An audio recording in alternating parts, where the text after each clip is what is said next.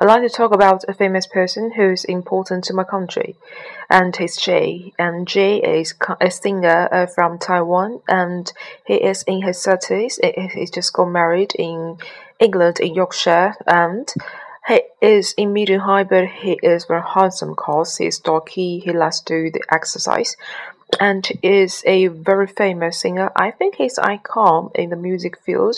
He has been popular for more than ten years.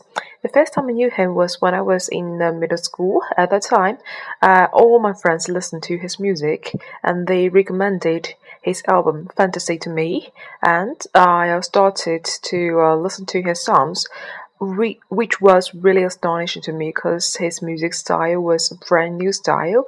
I never heard of that before. It's kind of R&B style with the traditional Chinese style.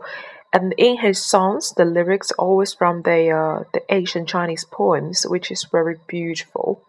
And I thought he's very uh, famous because he's very talented.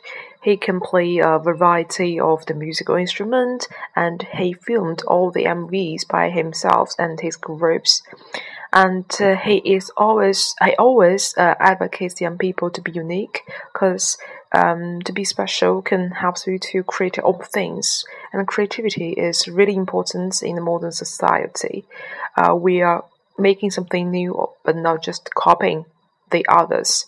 And what's more, and he is a multi-talented because he also an actor and a director. He has his own films that is called Secret, which is very very um, amazing story, and um, he got a blockbuster success uh, in the film area, I think.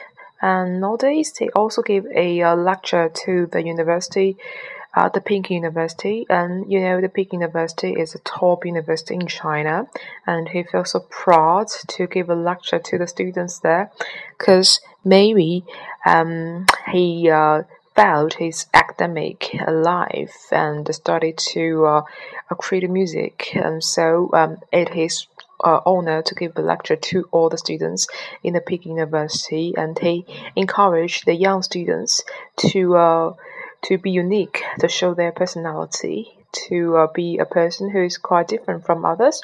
And I think Jay is very uh, important to Car China because he uh, is a role model for all the young people.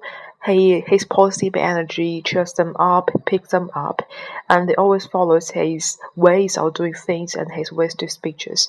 And what's more, he always uh, make donations to the uh, areas, um, such as the uh, disastrous areas, the Sichuan earthquake.